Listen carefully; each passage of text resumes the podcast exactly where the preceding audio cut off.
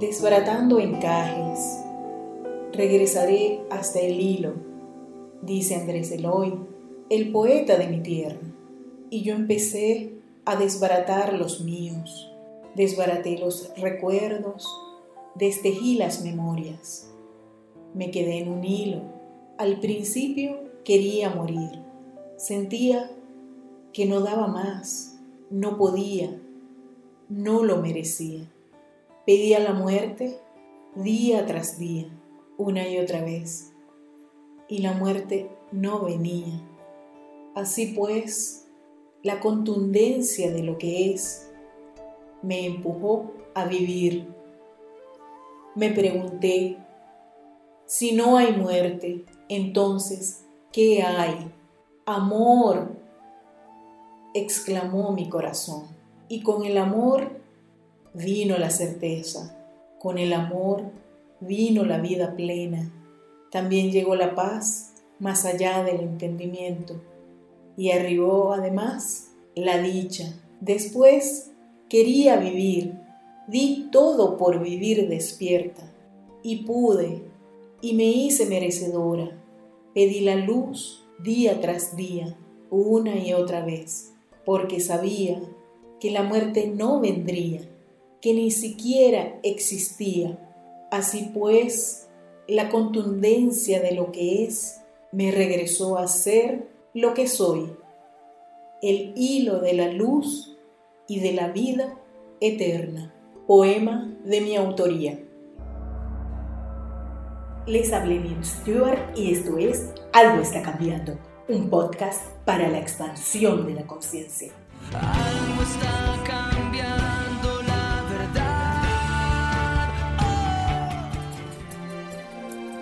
Algo está cambiando es un podcast creado y producido por quien les habla, Enid Stewart.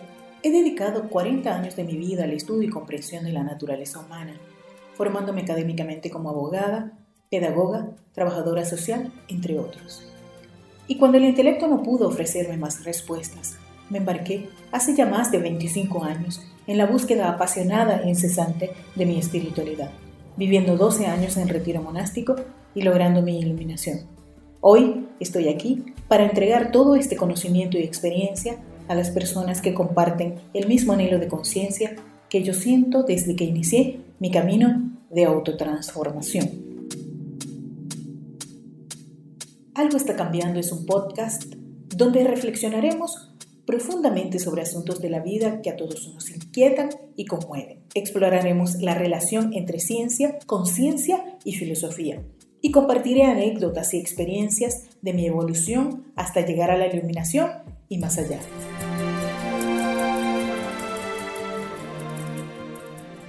Hoy hablaremos sobre cómo procesar el duelo Lo único constante en el mundo es el cambio. En el capítulo anterior hablamos sobre cómo ser conscientes del duelo. Y les conté que lo más importante que aprendí con la experiencia de mi sobrinita por la muerte de mi papá fue que el trauma del duelo puede estar oculto en nuestro subconsciente por mucho tiempo. Y simplemente nosotros y quienes nos rodean no nos percatamos de que estamos en proceso de duelo. Y lo sufrimos sin saber qué nos está sucediendo.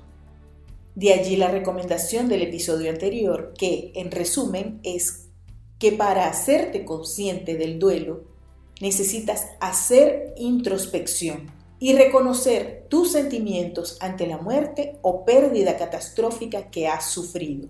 Esto puedes lograrlo con la meditación y hablando con alguien que te ayude a transformar el duelo en una experiencia edificante.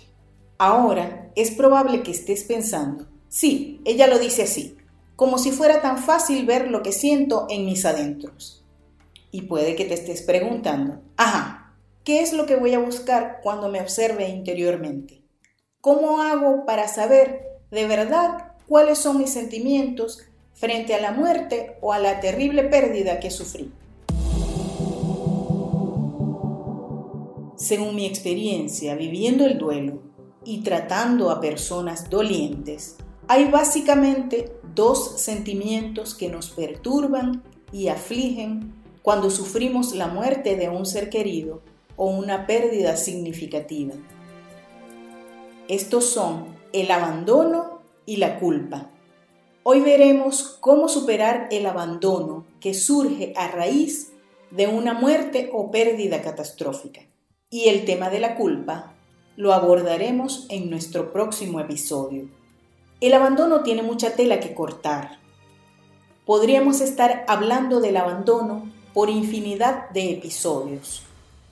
Pero hoy nos vamos a ceñir al abandono dentro del proceso de duelo.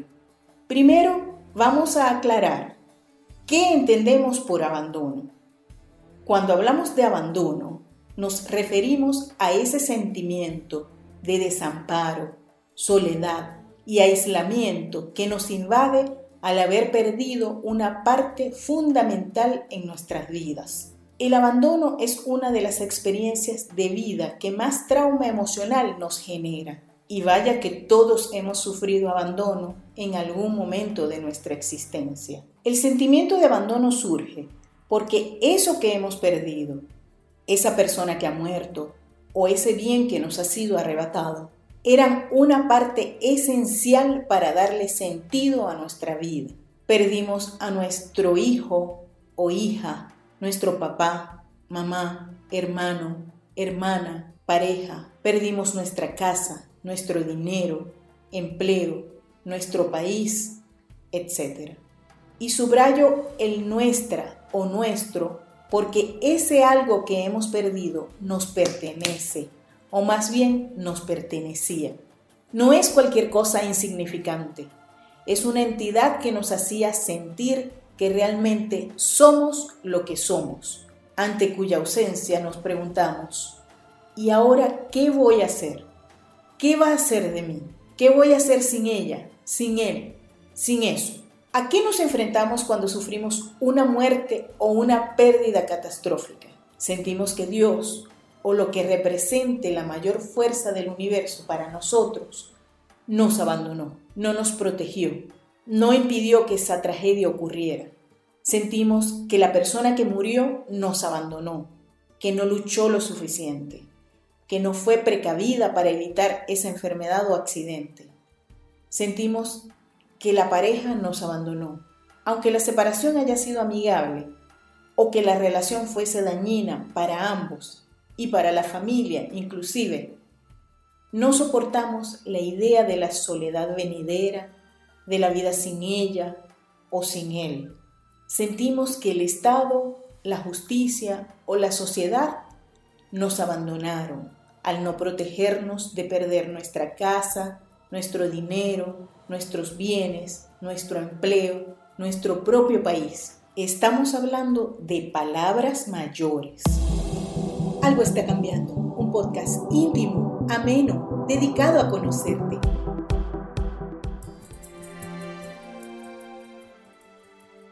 A continuación, voy a contarte una historia muy íntima, algo que muy pocas personas conocen, y fue la experiencia de abandono que más me marcó en mi vida. Un día, mi esposo y yo nos sentamos a conversar porque nuestra relación no estaba bien. Teníamos apenas dos años de casados y nuestra hija acababa de cumplir un añito. Para mi sorpresa, mi esposo me dijo que quería separarse de mí porque se había dado cuenta de que en muy poco tiempo, y siendo muy joven, había asumido muchas responsabilidades. Estudiaba medicina, era dirigente político estudiantil, se casó conmigo y tuvimos una hija. Y él no sentía que podía cumplirlas todas. Entonces decidió dejar la política y a mí. Él pensaba que solo debía enfocarse en estudiar para culminar su carrera y atender a su hija. El dolor que sentí en ese momento es indescriptible. Mi esposo me estaba abandonando, estando recién casados y teniendo una hija. Lloré, me deprimí, me sentí menospreciada. Yo me había casado con él para toda la vida. Por lo menos eso pensaba en ese momento. Yo lo amaba tanto que había tenido una hija con él. Y realmente esa era una verdadera prueba de amor para mí.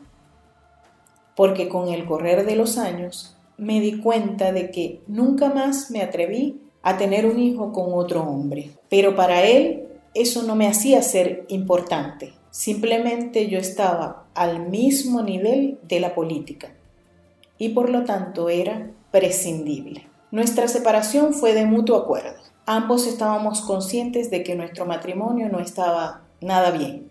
Prácticamente no nos hablábamos, no sentíamos atracción entre nosotros y pasábamos mucho tiempo alejados, porque yo trabajaba en otra ciudad y venía a casa solo los fines de semana. Sin embargo, cuando yo me planteé la necesidad de hablar con él y definir nuestra relación, pensé que si él decía que quería arreglar las cosas, yo lo intentaría.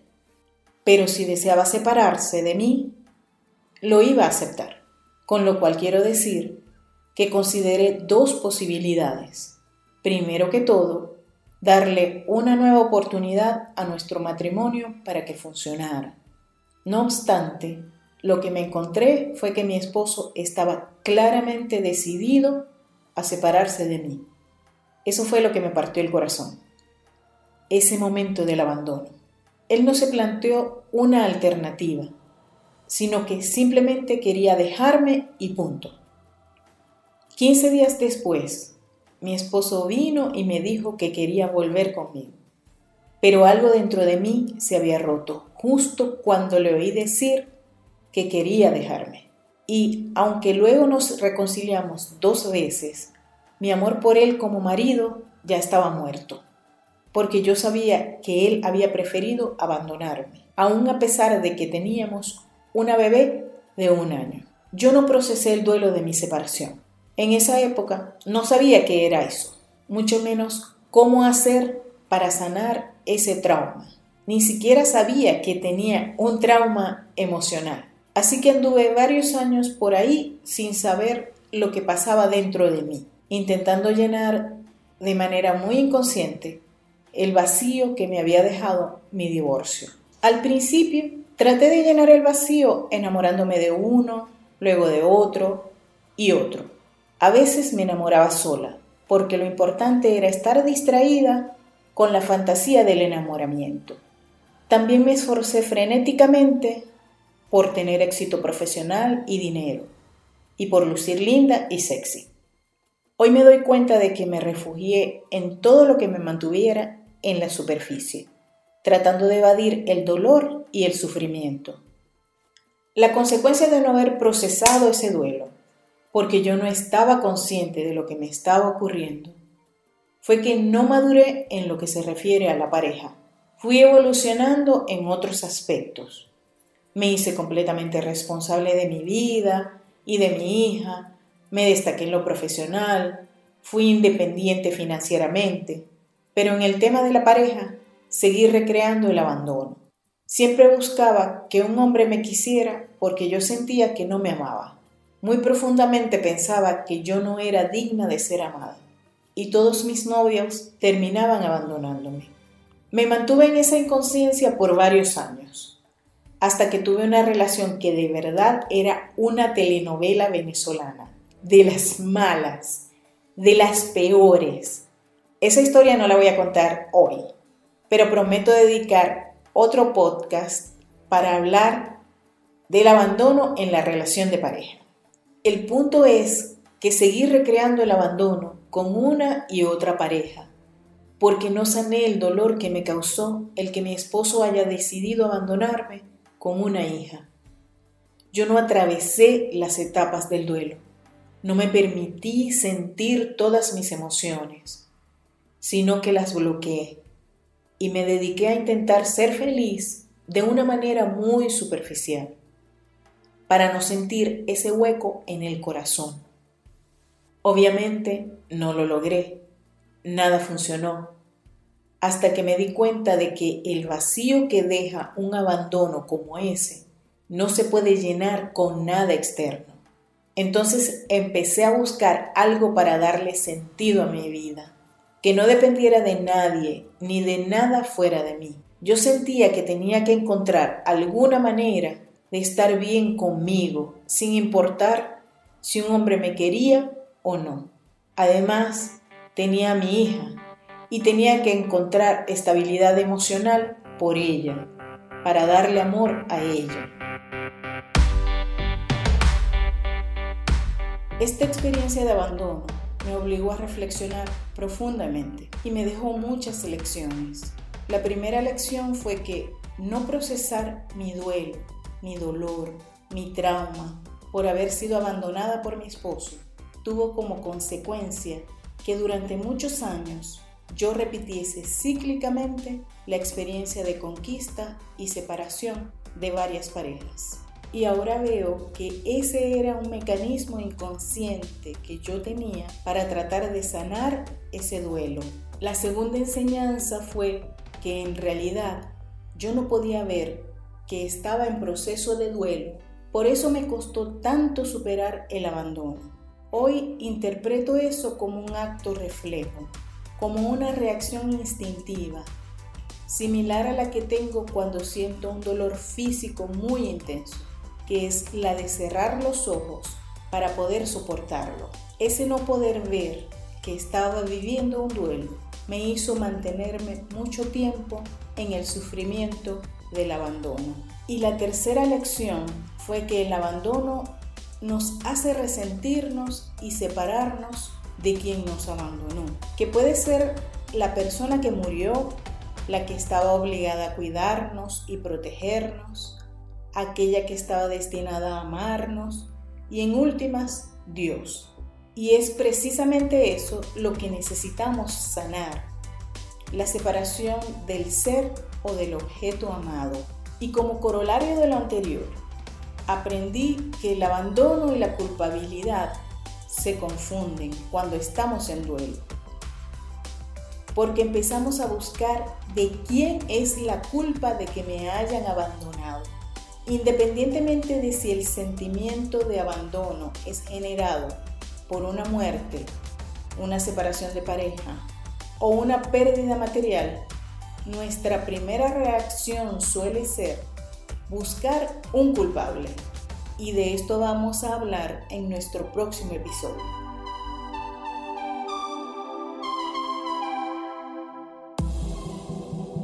Algo está cambiando, un podcast para quienes eligen su transformación.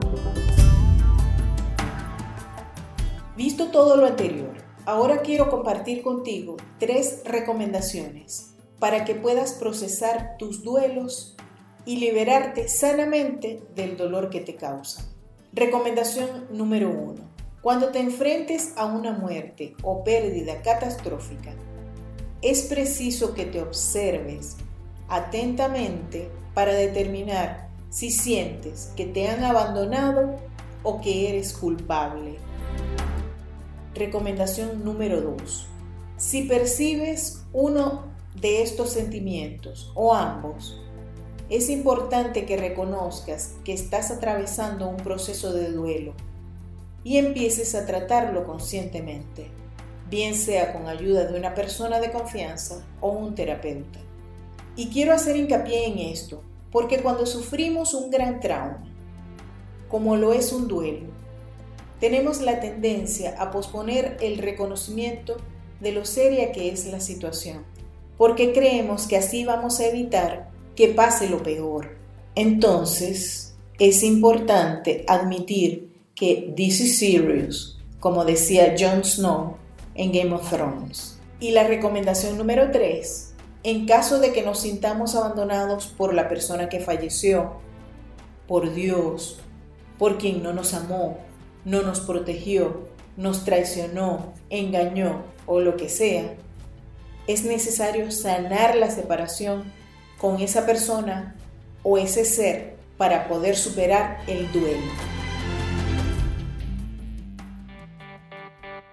En resumen, al enfrentarte a una muerte o pérdida de algo o alguien fundamental para ti, es preciso que te observes para ver si tienes un sentimiento de abandono o culpa, en cuyo caso es importante reconocer que estás atravesando un proceso de duelo, tratarlo y sanar la separación.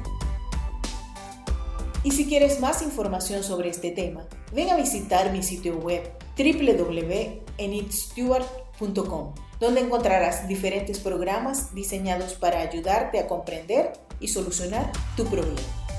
Te invitamos a suscribirte a este podcast para que escuches nuestro próximo episodio, donde hablaremos sobre cómo procesar la culpa.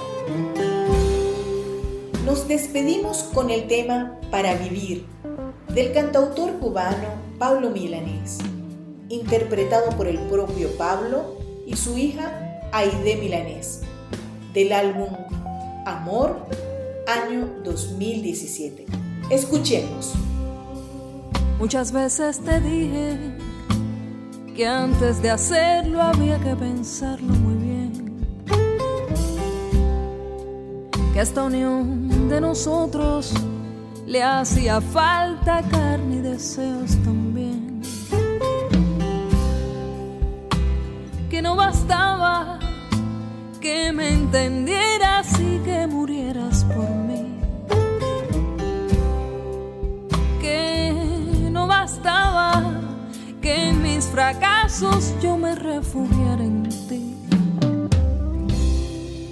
Y ahora ves lo que pasó al fin al pasar de los años, el tremendo cansancio que provoco en ti.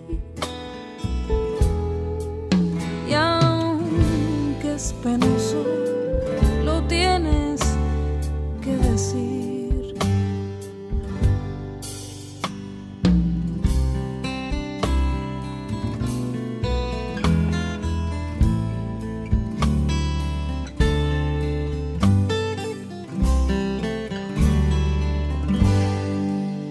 Mi parte esperaba que un día el tiempo se hiciera cargo del fin. Si así no hubiera sido, yo habría seguido jugando a hacerte feliz. Y aunque el llanto es amargo, piensa en los años que tienes para vivir dolor es menos y lo peor es que ya no puedo sentir.